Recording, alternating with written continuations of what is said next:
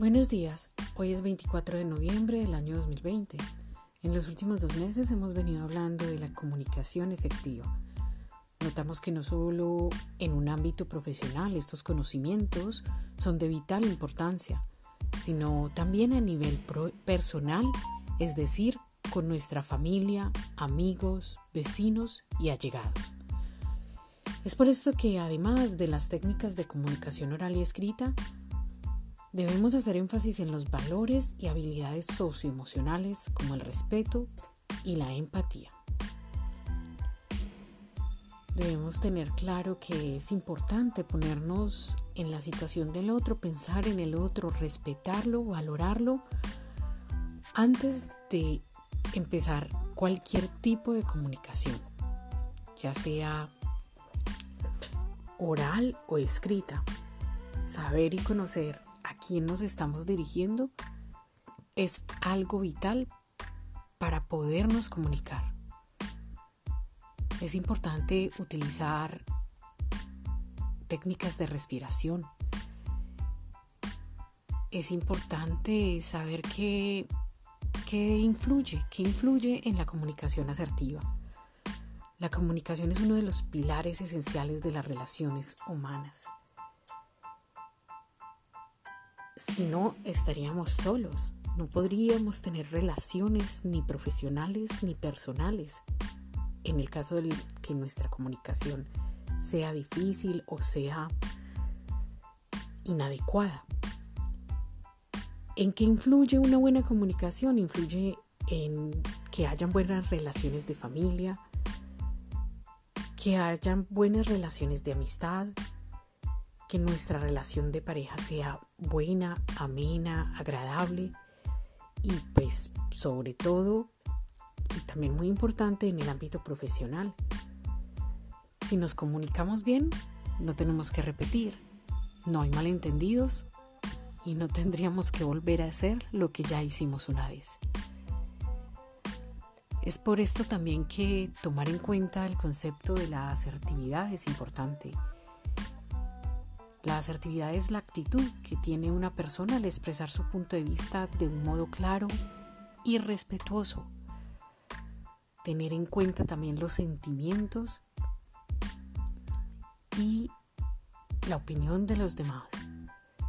Debemos evitar los errores que se cometen en caso de que hagamos críticas o ataques personales y o reproches.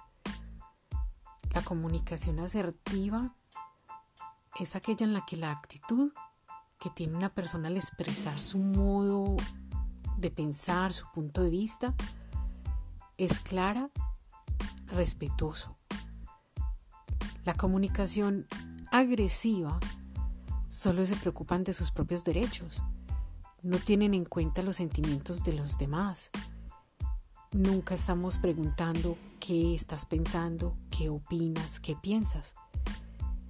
Es definitivamente mm, importante tener una actitud asertiva, tener una actitud de respeto, tener una actitud en la que expresamos nuestro punto de vista de un modo claro, amable, respetuoso. Otro tipo de comunicación es la pasiva y es en aquella en la que no se valoran los derechos propios, ya que solo se tienen en cuenta los derechos de los demás. Entonces siempre tratamos de evitar expresarnos a nosotros mismos por miedo a generar conflictos. También existe la comunicación asertiva y es aquella que conoce las necesidades, sentimientos y derechos sin violarlos, tanto del que habla como del que escucha. Es importante tener la habilidad de comunicarnos asertivamente.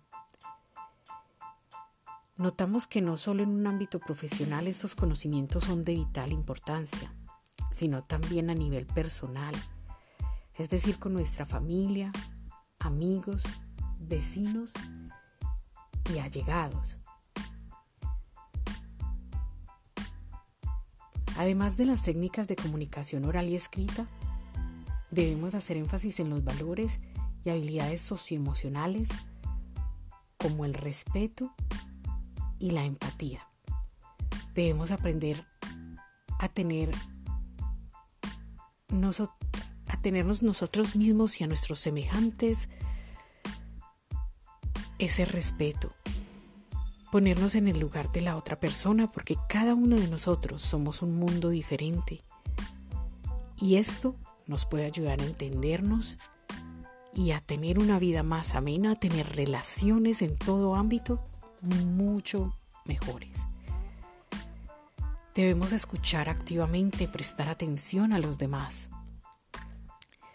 hacer acuerdos, porque puede ser que la otra persona tenga una idea aún mejor que la nuestra, entonces podemos hacer acuerdos y mirar cómo flexibilizar eh, las situaciones, las actividades o la actividad o el programa que se esté organizando. Tener esa empatía, pensar que el otro también puede estar cansado, que tuvo un día difícil, que de pronto tuvo alguna situación particular en su trabajo. Hablar sin rodeos, decir las cosas claramente y directas. Reconocerle a los demás sus esfuerzos, reconocer a los demás que están ahí también ayudándonos, darle las gracias a nuestros compañeros y colaboradores. Pedir opinión y tener esa retroalimentación de todos aquellos que hacen parte de un equipo de trabajo.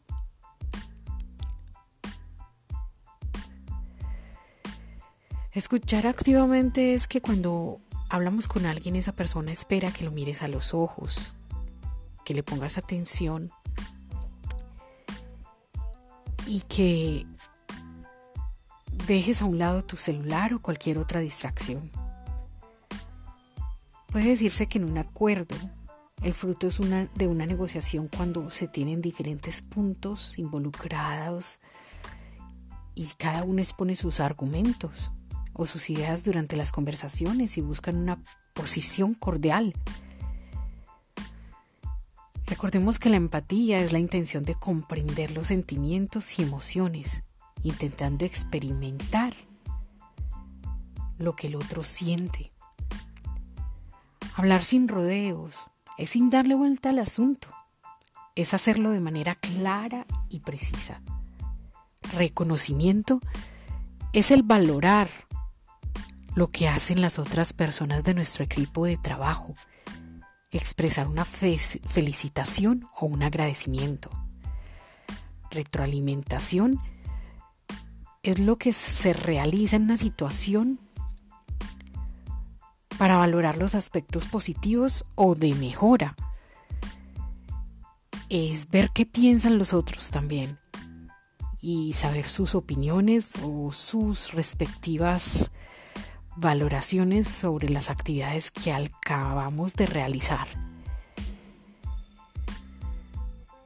Entonces vemos hoy cómo enfocarnos en los valores y en las habilidades socioemocionales como el respeto y la empatía son uno de los pilares principales de una buena comunicación, una comunicación efectiva en la que somos asertivos, en la que nuestro interlocutor ha recibido claramente el mensaje. Que tengan un feliz día.